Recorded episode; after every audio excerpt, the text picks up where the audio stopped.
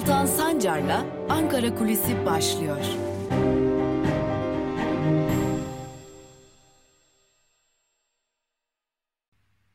Haftanın son gününden merhabalar sevgili Özgürüz Radyo dinleyicileri ve YouTube hesabımızın sevgili takipçileri. Evet, yoğun, sıcak, tartışmalı bir haftayı geride bıraktık. Amirallerin bildirisiyle, amirallerin gözaltına alınmasıyla, darbe iması tartışmalarıyla, bir diğer yandan bu işin içerisinde CHP var e, açıklamalarıyla CHP'lilerin, CHP'li amirallerin ve ailelerinin listesinin Hürriyet gazetesine, Sabah gazetesine gönderilmesi ve yayınlanmasıyla koronavirüste 50 binli rakamları aşmamızla yoğun, sıcak, tartışmalı bir haftayı geride bıraktık. Tabi tüm bu tartışmalar, tüm bu olan bitenler bir yandan Avrupa Birliği'nden gelen e, ziyaretçiler ve Avrupa Birliği'nin yeniden AKP iktidarıyla uzlaşı çabaları hatta uzlaşısı bir diğer önemli tartışma konusudur. İşte tüm bunlar Türkiye bir seçime gider mi gitmez mi tartışmalarını da e, açıkçası kendisiyle birlikte getiriyor. Tabi AKP'nin, iktidar partisinin, Cumhurbaşkanı'nın, AKP sözcülerinin, Milliyetçi Hareket Partisi'nin e, özellikle amirallerin bildirisi üzerinden yarattıkları yoğun gündem acaba iktidar bir seçime hazırlanır mı? Ya da iktidar bunu bir seçim kozu olarak da kullanır mı tartışmalarını da birlikte getiriyor. Bugün fal bakmayacağız. Bugün erken seçim olur mu olmaz mı tartışmalarını bir köşeye bırakacağız. Olası bir seçime siyasi partiler hazır mı değil mi? Aslında önemli olan sorulardan biri bu. Biraz bu konuya bakacağız. Tabi siyasi partiler olası seçimlere hazır mı sorusunun e, en büyük muhataplarından birisi ülkenin ana muhalefet partisi konumunda olan Cumhuriyet Halk Partisi. CHP olası bir seçime hazır mı? Çünkü Türkiye'de artık seçim güvenliği tartışmaları çok ciddi bir şekilde yürütülüyor. Özellikle 2017 yılında referandumda mühürsüz oyların tek bir imza sonucunda geçerli sayılması ve bu imza e, nedeniyle de açıkça bir şekilde ülkenin yönetim sisteminin değişmesiyle karşı karşıya kalındı. Ardından da ülkenin çok ciddi bir şekilde yeniden gerildiği nokta ise 31 Mart seçimleriydi. İstanbul seçimleriydi. İstanbul'da seçimler tekrarlandı. Ekrem İmamoğlu yine büyük bir farkla seçimleri kazandı. Tüm bu yaşananlar Türkiye'de gerçekten bir seçim mümkün mü sorularını kendisiyle birlikte getiriyor. Ve CHP, Cumhuriyet Halk Partisi işte bu tartışmalara bugünden itibaren hazırlıklarını yapmış gibi görünüyor. Gazeteci Barış Pehlivan'ın da geçtiğimiz gün aktardığı üzere CHP artık tam anlamıyla seçim konusunda, e, güvenlik konusunda özellikle seçim güvenliği konusunda hazırlıklarına başlamış durumda. Özellikle CHP'nin üst düzey hukukçu milletvekilleri bölgelere bölünmüş durumda ve bu bölünmelerden de e, aslında hangi bölgeden kim sorumluysa orada eğitimleri organize ediyor ve il ilçe teşkilatlarına kadar, CHP üyelerine kadar olası bir seçimde CHP'nin e, sandık görevleri olacak isimlere kadar eğitimler şimdiden başlamış durumda. Oylar nasıl korunur, oylar nasıl kullanılır, CHP'nin kendisine ait olan özellikle de 31 Mart seçimlerinde ön plana çıkan o sistem nasıl kullanılır? Bu sistem güvenilir midir değil midir? Güvenilirse nasıl kullanmalıyız tartışmaları ve eğitimleri Cumhuriyet Halk Partisi'nde başlamış durumda. Yani CHP her ne kadar bugün erken seçimi genel başkan düzeyinde dillendirse de ancak henüz bir erken seçim ufukta görünmüyor olsa da CHP şimdiden seçimi hazırlıklarına başlamış durumda. Ve öteki yandan da bir diğer husus olarak da tam anlamıyla diğer siyasi partilerde seçim güvenliği konusunda alttan alta çalışmalarını sürdürüyorlar. Tabi şu an itibariyle seçim güvenliğinde, seçim konusunda en hazırlıklı parti Cumhuriyet Halk Partisi görünüyor. Eğitimlerini başlatmış durumda. Ama İyi Parti'de, Halkların Demokratik Partisi de şu an bir seçimi göze alarak ve yarın seçim olacakmış gibi çalışmalarını yürüttüklerini de belirtiyorlar. Özellikle İyi Parti Genel Başkanı Meral Akşener bu konuda esnaf ziyaretlerini gerçekleştirerek doğrudan doğruya bir seçim hazırlığı yapıyor ve bunu da zaten kimse gizlemiyor. Öte yandan HDP de demokrasi buluşmalarıyla, iş aş buluşmalarıyla e, olası bir erken seçimin şimdiden hazırlıklarını yapmaya başlamış durumda. Kapatma davasını şimdilik atlatmış olan HDP önümüzdeki dönemde seçim ve yeniden tabanla buluşma konusunda da yeni atılımlar yapmaya da hazırlanıyor. Bugünlerde erken seçim ne zaman olur tartışmaları pek konuşulmuyor ama şunu söylemek gerekiyor ki Şimdiden muhalefet partileri bir seçim güvenliği, iki tabanla yeniden bir araya gelme gibi konularda çok ciddi hazırlıklar içerisindeler. Ülke şu an itibariyle bir seçim tarihini konuşmuyor ama muhalefet yarın seçim olacakmış gibi hazırlıklarına başlamış durumda. Haftanın son gününde Özgür Radyo'da bu bilgileri aktaralım ve kapatalım programımızı. Haftaya tekrar görüşebilmek umuduyla. Hoşçakalın.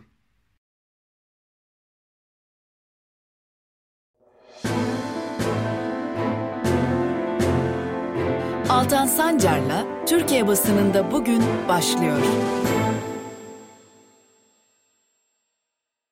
Haftanın son gününden Özgürüz Radyo'dan ve Türkiye basınında bugün programından merhabalar sevgili dinleyiciler. Hafta içi her zaman olduğu gibi bugün de e, Türkiye basınından kısa özetlerle, gazete manşetleriyle ve günün öne çıkan yorumlarıyla sizlerle birlikteyiz. Tabi bir önemli bir bilgiyle başlayalım. E, malum son dönemlerde ben adeta geliyorum diye bağıran bir operasyonun haberiyle başlayalım.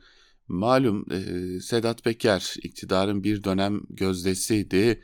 Milliyet gazetesi tarafından ödül bile verilmişti Sedat, Sedat Peker'e şehrin en iyileri diye. Çünkü o dönemlerde iktidarın gözdesiydi. Ancak kullanışlılığı sona erdi Sedat Peker'in ve bu sabah itibariyle Sedat Peker'e yönelik operasyon başlatıldı. 49 kişi gözaltına alındı. Lakin Sedat Peker gözaltına alınamadı.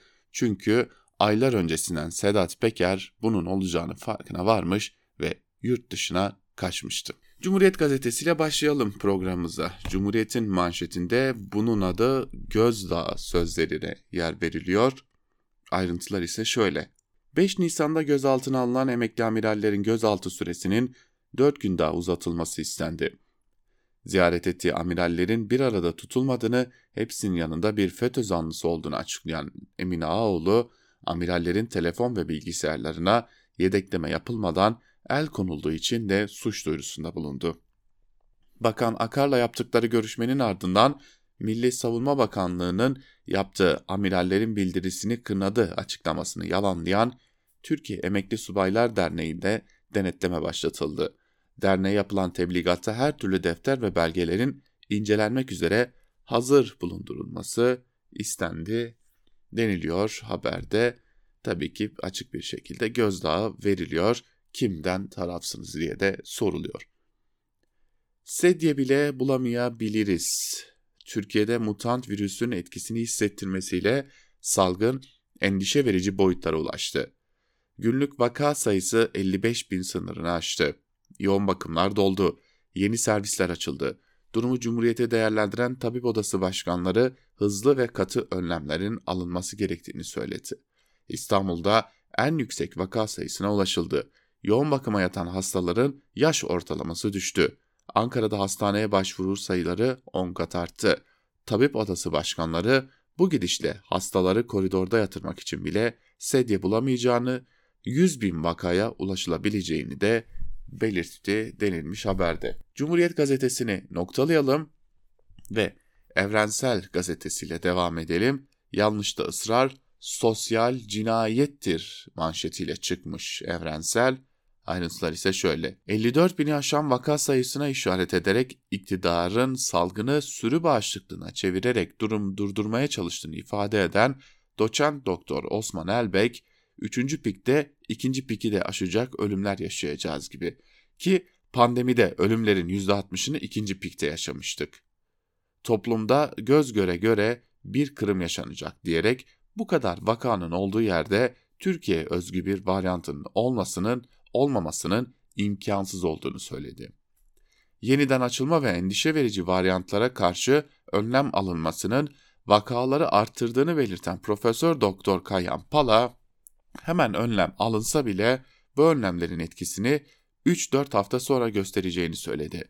28 günlük tam kapanmanın gerekli olduğunu belirten Pala, Covid'den ölümler Marmara depreminde yaşananın iki katına çıktı. Sıkıntılı bir tabloyla karşı karşıyayız denilmiş bu haberde de e, karşı karşıya olduğumuz tablo sıkıntılı ama gelin görün ki e, bu sıkıntılı durumla e, daha doğrusu bu sıkıntılı durum hiç kimsenin umrunda değil. Hala ama hala Sağlık Bakanı çıkıp e, kaba tabirle söyleyeceğim ta, bu tabirimi de e, affedin e, birilerine ayar verme derdinde muhalefete parmak sallama derdinde e, siyasetle ilgili konuşma derdinde. Bir gün gazetesi açık bir çağrıyla çıkıyor bugün. Yaşatmak için hayatı durdur diyor ve şunları kaydediyor. Kongreler yapıldı, okullar açıldı, yüz yüze sınavlarda ısrar edildi. Normalleşme denilerek kurallar devre dışı bırakıldı. Salgın kontrolden çıktı. Vaka sayısı bir ayda 5 kat arttı. Türkiye Avrupa'nın zirvesine oturdu. Halk kaderiyle baş başa. Daha geç olmadan kapat deniliyor ve Bir Gün gazetesi alınabilecek önlemleri sıralıyor. Bir aylık tam kapanmaya geçilsin, yaygın test ve hızlı aşı yapılsın, izolasyon uygulansın, siyasi değil bilimsel kararlar alınsın, ücretli izin, maddi destek sağlansın, tüm sağlık hizmetleri kamulaştırılsın, faturalara af gelsin, borçlar ertelensin deniliyor. Ah keşke olabilse tabii ki olabilse ama bu iktidar e, bunun kalemi kalemine hesabını yapıp ben bu işten zararlı çıkarım çok en fazla 100 bin insan ölür diyerek yoluna devam ediyor. Ve geçelim Yeni Yaşam gazetesine. Yeni Yaşam gazetesinin manşetinde TC, Türkiye Cezaevi sözleri yer alıyor. Ayrıntılar ise şöyle. Lozan Üniversitesi'nin Avrupa Konseyi için hazırladığı raporda Avrupa Konseyi'ne üye ülkelerdeki tutuklu ve hükümlerin durumu ele alındı. Rapora göre Rusya'dan sonra cezaevlerinde en fazla kişinin bulunduğu konsey üyesi ülke Türkiye. Rusya'da tutuklu ve hükümlü sayısı 519.618. Türkiye'de ise bu sayı 297.019. Cezaevlerindeki doluluk oranında da Türkiye Avrupa'da ilk sırada yer alıyor. Türkiye'de her cezaevlerinde her 100 yer için 123 tutuklu ya da hükümlü kaldığı belirtilen rapora göre Avrupa'da terör suçlamasıyla hüküm giyen 30.524 kişinin 29.827'si Türkiye'de yer alıyor. HDP milletvekili Ömer Faruk Gergerlioğlu da paylaştığı bir haberden dolayı terör örgütü propagandası yapma suçundan hüküm giydiği için vekilliği düşürülerek cezaevine gönderilmişti. Ve bir diğer gazetemize geçelim artık. Ee, Sözcü gazetesiyle devam edelim. Sözcü gazetesinin manşetinde ise rekor üstüne rekor sözlerine yer veriliyor ve ayrıntıları şöyle anlatılıyor. Gönül isterdi ki Türkiye ekonomiden sağlığa, bilimden sanata ve insan haklarına kadar her konuda dünyanın en gelişmiş ülkeleriyle yarışsın ama olmuyor. Olumsuzluklarda başı çekiyoruz. Ve şöyle bir özetliye, özetleyelim. Yani az önce aktardık işte Türkiye'de cezaevlerinde bulunan mahkum sayıları anlatıldı. Ama bunun dışında da var. Mesela Türkiye faizde lider. Avrupa'da lider. E, Türkiye %19 ile Avrupa'da lider. Ardından Romanya 1.25, Çekya 0.25, e, Almanya 0, Avusturya 0 ile geliyor. E, işsizlik Türkiye 29.1, İspanya 16.1, Litvanya 16.1, Yunanistan 15.8, İtalya 10.2. Enflasyon Türkiye 16.1, Polonya 3.2, Romanya 3.2, Macaristan 3.1, Çekya 2.1 ve pandemi. Türkiye 56 bin vaka, Ukrayna 15 bin, Almanya 15 bin, Polonya 15 bin, İtalya 14 bin vaka. Hani hep deniliyor ya işte ülkeyi şaha kaldırmak. Kaldırdılar sağ olsun ülkeyi şaha kaldırdılar. Her yerde birinciliği oynuyoruz. Ve Karar Gazetesi ile devam edelim. Çürüme sinyalleri manşetiyle çıkıyor Karar Gazetesi. İstanbul uyuşturucu kullanımında dünya üçün, ikincisi oldu. Üçüncü ise Adana. Cezaevinde en fazla mahkum bulunan ülkeler listesinin zirvesindeyiz. Bilimsel buluş ve patent başvuruları az gelişmiş ülkeler ligini aşamadı. Üniversitelerimiz sayılarını arttırdı ama dünyada ilk 500'e yalnızca biri girebildi. Cerrahpaşa Tıp Fakültesinden akademisyenlerin hazırladığı atık sulardan uyuşturucunun izlenmesi çalışmasına göre İstanbul esrar kullanımında Barcelona'dan sonra dünyada ikinci sırada yer aldı. Adana'da ise korkunç listede üçüncü oldu. Bir başka düşündürücü veri cezaevleri konusunda geldi. Avrupa Konseyi'nin 2020 istatistiklerine göre Türkiye Avrupa'da cezaevinde en fazla mahkum bulunan ülke oldu. Türkiye'yi Rusya izledi. Alarm zili niteliğindeki verilere karşın Türkiye atılım sağlayacak kategorilerde çakıldı. Avrupa Patent Ofisi'nin verilerine göre ABD'de geçen yıl 44 bin patent başvurusu yapılırken Türkiye'de bu rakam 594'te kaldı. Düşündürücü tablo eğitimde de değişmiyor. Öğrencilerin becerilerinin değerlendirildiği PISA verilerinde Türkiye OECD ortalamasını aşamadı. Dünyanın en iyi üniversiteleri sıralamasına da yalnızca bir üniversite girebildi deniliyor. İşte buna bu ülkenin adım adım çöküşe, adım adım yıkılmaya gitmesinin e, kanıtı deniliyor ama iktidara sorarsanız her şey yolunda. İsterseniz kanıtlarıyla bakalım. Sabah gazetesiyle başlayalım. Sabah gazetesinin manşetinde ödüllü profesörün vatan sevdası sözleri var. Dünyanın en prestijli üniversitesi MIT'de araştırmacı olan Profesör Zahmah Kıran babasının dön ülkene hizmet et telefonuyla Türkiye'ye geldi, büyük başarılara imza attı. ABD'deki Massachusetts Institute of Technology'de yani MIT'de e, okuyan, orayı bırakıp kariyerine Türkiye'de devam eden Profesör Doktor Mehmet Zahma Kıran, Van 100. Yıl Üniversitesi'nde kimya laboratuvarı kurdu. Zahma Kıran, yakıt pillerinde hidrojenin uygun depolanmasını sağlayan projeleriyle dünya literatürüne girdi denilmiş haberde. Şimdi bu haberi anlaştırırsak yani bu ismi araştırırsak anlatılanların bir kısmının e, öyle kahramanlık hikayesi olmadığını çıkaracağız aslında.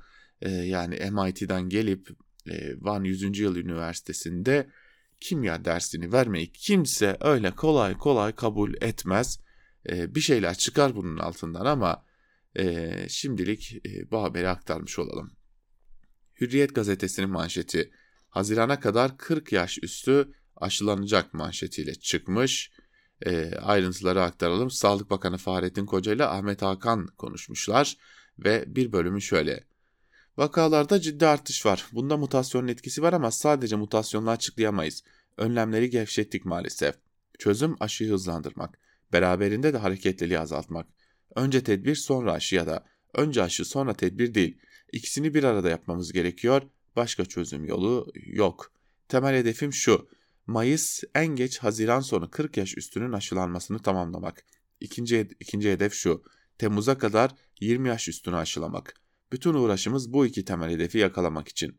Sonuç alacağımıza inanıyorum. Haziran sonu itibariyle 40 yaş üstünü her şartta aşılayabileceğimize inanıyorum demiş.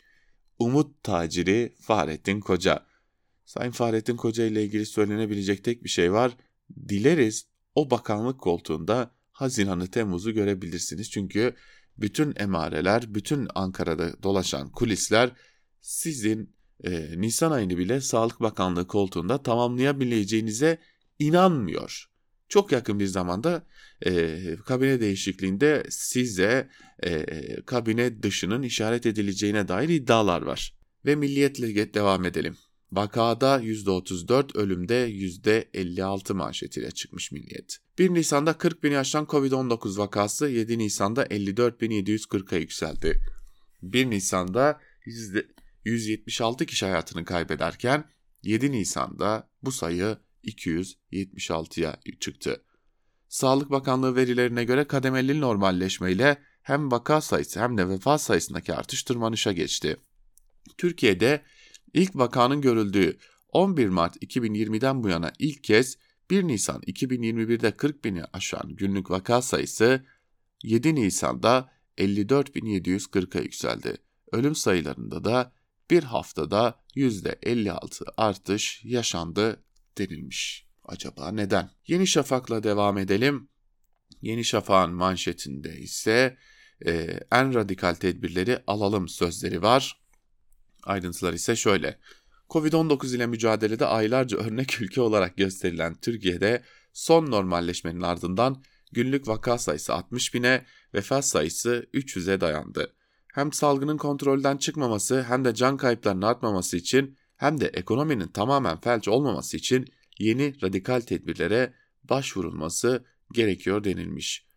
İyi de salgın zaten kontrolden çıktı, can kayıpları zaten arttı, üstüne gizliyorsunuz. Ekonomi kısmına hiç girmeyeceğim. Ekonomi zaten felç filan değil direkt öldü tabutunu kaldırılacak e, gönüllüleri bekliyor. Akit'in manşetinde ise bu, bu kadar bu karar basın özgürlüğüne darbe söz, sözleri yer alıyor. 2015 yılında FETÖ'cü Fuat Avni ile CHP'li Akif Hamza Çebi'nin görüştüğü iddiasının ardından Yeni Akit.com.tr'de yayınlanan bir haber dolayısıyla sorumlu yazı işleri müdürümüz Ali İhsan Kara İhsanoğlu'na 20 ay hapis cezası tepkilere yol açtı. Hakaret içermeyen haberin gazetecilik refleksiyle düşünce özgürlüğü kapsamında hazırlandığına işaret eden medya STK'ları bu skandal karar ideolojik bir hesaplaşmanın tezahürüdür, basın özgürlüğüne darbe vurulmuştur denilmiş haberde. Ne oldu? Aklınıza basın özgürlüğü mü geldi? Siz hakkımızda yaptığınız hakaret dolu, iftira dolu haberlerin tamamından ceza alsanız değil e, öyle 20 ay 20 yıl içeriden çıkamazsınız da neyse. Bu arada e, hak ettikleri bir ceza aldılar çünkü burada basın özgürlüğü falan diye bir şey yok. Doğrudan doğruya bir milletvekiline iftirada bulundular. Bunun da bedelini ödediler. Gelelim günün öne çıkan yorumlarına. Hazır gazetecilikle başladık. Gazeteciliğe dair bir köşe yazısını aktaralım. Aydın Engin'in T24'teki yazısını. Onlar değil, o çocuk değil, haberci başlıklı yazının bir bölümü şöyle. Başlık size okurlara değil, doğrudan doğruya İçişleri Bakanı Süleyman Soylu'ya sesleniyor. Kuşkusuz durup dururken reisine pek sadık İçişleri Bakanı'na seslenmem için bir neden yok. O yüzden e, malum e, bir haber yüzünden insanlara hedef gösterdi yine Süleyman Soylu. Bunun üzerine bir yazı kalemi alıyor Aydın Engin. Şöyle devam ediyor. O yüzden kısa bir özet çıkarmam gerekiyor. Oda TV'den tanıdığımız, e, şöyle özetleyelim biz de. Oda TV'den tanıdığımız Barış Beylivan e, malum bir haber yaptı. E, haber e, önemliydi. İçişleri Bakanı Soylu'nun polis örgütünün tepelerine adım adım kendi adamlarını yerleştirmekte olduğu öteden beri Ankara gazetecileri arasında konuşulan ancak kanıtlanmadığı ve kanıtlanamayacağı için kulis bilgisi olarak aktarılan türden gelişmelerdi. Türkiye'nin en önemli emniyet müdürü makamı olan İstanbul Emniyet Müdürü Mustafa Çalışkan bir süre önce görevden alınmış yerine Zafer Aktaş getirilmişti. Ancak kudretli İçişleri Bakanı Soylu bu yeni müdürden de pek hoşnut değilmiş. Bu da bir kulis bilgisiydi ve bir türlü haberlerle pek ilgilenmeyen benim kulağıma gelmişti. Barış Pehlivan köşesinde bu kulisin bilgisini yansıtmakta yansıtmakla yetinseydi dudak bükülür bu da haber mi yani bu kadarını stajyer polis e, adliye habercileri de biliyor denirdi. Ancak haberci Barış Pehlivan bununla yetinmemiş haberin içine iki de fotoğraf gömmüştü. Aslında bu biri İçişleri Bakanlığı'nın sosyal medya hesabında, öteki ise Emniyet Genel Müdürlüğü'nün sosyal medya hesabında yayınlanan tek bir fotoğraftı ve onları iki fotoğraf yapan aralarındaki minnacık ama pek anlamlı farktı. EGM'nin sosyal medya hesabındaki fotoğrafta en sağda görünen kişi İstanbul Emniyet Müdürü Zafer Aktaş'tı. İçişleri Bakanlığı'nın sosyal medya hesabında ise Aktaş'ın görüntüsü özenle kesilmiş, sadece bileğinden yukarısı görünmeyen tek bir el kalmıştı. Yani kaynakları sağlam olan haberci kulis bilgisini de bir adım öteye taşımış adeta belgelemişti. Olay özetle bundan ibaret. Ancak bu kadarı bile kudretli İçişleri Bakanlığı öfkelendirmeye yetti. Devlet adamlarında rastlamaya alışkın olduğumuz bir üslupla adını anmadan Barış Pehlivan'a seslendi. Aynen aktarıyorum. Cumhuriyet Gazetesi'nin iş yeri hekimi vardır muhakkak. Bu habercilik hastalıklı. Çünkü bu çocuklar hasta, tedaviye ihtiyaç var, gecikmeyin. Kudretli, kudretli İçişleri Bakanı'na birkaç bilgi sunayım da rahatlasın. 1. Cumhuriyet Gazetesi'nin iş yeri hekimi var. Orada bir zamanlar ben de çalıştım. O yüzden biliyorum. Yani kesin bilgi. 2. O habercilik hastalıklı filan değil. Tersine bir kulis haberini yine kulis haberi olarak sunma özeninin yanı sıra iki fotoğrafı da belge olarak ekleyerek titizliği gösterilmiş. Bu da kesin bilgi. 3. Bu çocuklar demişsiniz. İki yanlış birden. Söz konusu olan bir, birkaç değil, tek kişi. Adı Barış Beylivan. Dahası çocuk filan değil, genç yaşına rağmen rüştünü çoktan ispat etmiş bir haberci. Yani bir kesin bilgi daha. Bütün şunları haberiniz olsun diye yazdım. Teşekküre gerek yok. Bizler habercileriz. İşimiz bu diyor ve Süleyman Soylu'ya hitap ediyor Aydın Engin. Ahmet Hakan'ın Hürriyet gazetesindeki yazısıyla devam edelim. Bakan Koca'ya bu gidiş nereye diye sordum. Başlıklı yazısının bir bölümünde e, az önce Hürriyet'ten de aktardığımız e, bölümlere dair bir takım bilgileri paylaşalım. İlk sorum şu oldu. Bu gidiş nereye Sayın Bakan? Kocanın sözleri şöyle oldu. Vaka sayılarında ciddi artış var. Burada mutasyon tabii ki etkili ama sadece mutasyonla açıklayamayız. Önlemleri gevşettik maalesef. Peki ya çözüm? Bakan çözümü şöyle anlatıyor. Çözüm aşıyı olabildiğince hızlandırmak, beraberinde de hareketliliği azaltmak. Önce tedbir, sonra aşı ya da önce aşı, sonra tedbir değil. İkisini bir arada yapmamız gerekiyor. Bundan başka çözüm yolu yok denilmiş e, ve biraz da aşıların e, seyrine dair bilgiler vermiş onları da aktaralım. Aşı konusunda sadece bizde değil tüm dünyada sorun var. Yapılan bütün hesaplar tüm dünyada şaştı. Müthiş bir aşı savaşı var. Sözleşmelere uyulmuyor. Ama biz ısrarla takipteyiz. Biz peşini bırakmıyoruz. Her türlü girişimi yapıyoruz. Sinovac her türlü olumsuz şartlara rağmen yine gelecek. Bu ayda gelmiş olacak, gelecek ayda gelmiş olacak. BioNTech'ten 4,5 milyon doz geldi biliyorsunuz. Uğur Hoca ile dün görüştüm, yakın takipteyim. Haziran ayı dahil olmak üzere bu sayıda artacak. BioNTech'in miktar olarak artacağı kesin. Üçüncü alternatif Sputnik. Dün Rusya Sağlık Bakanı ile görüştüm. Gelecek hafta ekiplerle bir araya geleceğiz. Toksikolojisi eksikti, biz başlattık. Ara sonuçlar iyi çıktı. Onu devam ettiriyoruz. Haftaya tekrar görüşeceğiz demiş e, Sağlık Bakanı Fahrettin Koca ve Ramazan'la ilgili de açıklamaları var. Şunları söylüyor. Ramazan'ı fırsata çevirmemiz gerekiyor. Ramazan'da hareketliliği azaltmamız lazım demiş. E, peki ne yapılacak? Yeni kararlar mı gelecek? Pazartesi günü bilim kurulu toplantısı var. Salı günü ise bakanlar kurulu. Bakan Koca bu iki toplantıyı hatırlatıp yeni kararlara yönelik bir şey söylemedi. Yukarı doğru gidiş ne zaman bitecek? Ne zaman rakamlar aşağı doğru gitmeye başlayacak? Bakan Koca'nın bu konuda öngörüsü ise şöyle. Bugüne kadar yaşadığımız piklerde bir noktadan sonra durduğunu biliyoruz. Bu da aynı şekilde olacak. Ama bu nereye kadar çıkabilir? Onun için bir şey demem zor. Fakat önümüzdeki Ramazan ayıyla birlikte hareketlilik azalırsa pik noktasından aşağı doğru inişi bekliyoruz demiş Ahmet Hakan'a yaptığı açıklamalarda Sağlık Bakanı Fahrettin Koca. Eğer e, bekliyorsanız bu beklentiyi biraz da siz güçlendirin ve kapanın. Habertürk'ten Muharrem Sarıkaya'nın da yine koronavirüs pandemisine ilişkin yazısını aktaralım. Mutant çarpması diyor Muharrem Sarıkaya. Yazının bir bölümü şöyle. Bir ay içinde 8 kat birden vaka sayısını artıran, ölüm oranlarında zirve yaptıran nedenin adını bilim insanları net koyuyor. Mutant çarpması. Aslında hepsi de bu noktaya geleceği konusunda emindi. Yakın geçmişte de bugünü net tarif etti. Gelinen nokta ise tam anlamıyla içinden çıkılması zor bir durum. O nedenle bir yandan muhalefet dahil birçok kesimin şimşeklerini üzerine çeken bilim kurulu üyeleri konuşmaktan bıkmış, moral çöküntüsü içinde çıkış arıyor. Diğer yandan da sözlerinin iyice dinlenmemiş olmasının yakınması için de Karadeniz'ini mezar taşına yazdığı cümleyi tekrarlıyor. Dedim dedim bak ne oldu. Sorunun temelinde ise tek başına 1 Mart'ta alınan serbestleşme değil. Profesör Doktor Ateşkara 3 etkenin bir araya gelip vaka patlamasına neden olduğu görüşünde. Bunları şöyle sıralıyor. 1.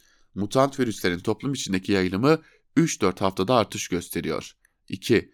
1 Mart'ta normalleşme kararı alınırken Türkiye'deki mutantların tablosu tam çıkarılamadı ve 3. Mart'ın 15'inden itibaren de üçü bir araya gelip vakayı patlattı ve 3 hafta sonra önümüze koydu. Toplumun 65 yaş üstü aşılandı. Dolayısıyla ölümlerin ve enfeksiyona yakalananların bir yaş tablosu var mı? Bakanlık aktardığına göre aşı olan 65 yaş üstünde ağır hasta olana çok rastlanmıyor. Neredeyse %70'i aşkın bölümü yakalansa da ağır hasta olmadan atlatıyor. Yani aşı virüsten korumayı tam yapmamakla birlikte ağır hasta etmiyor.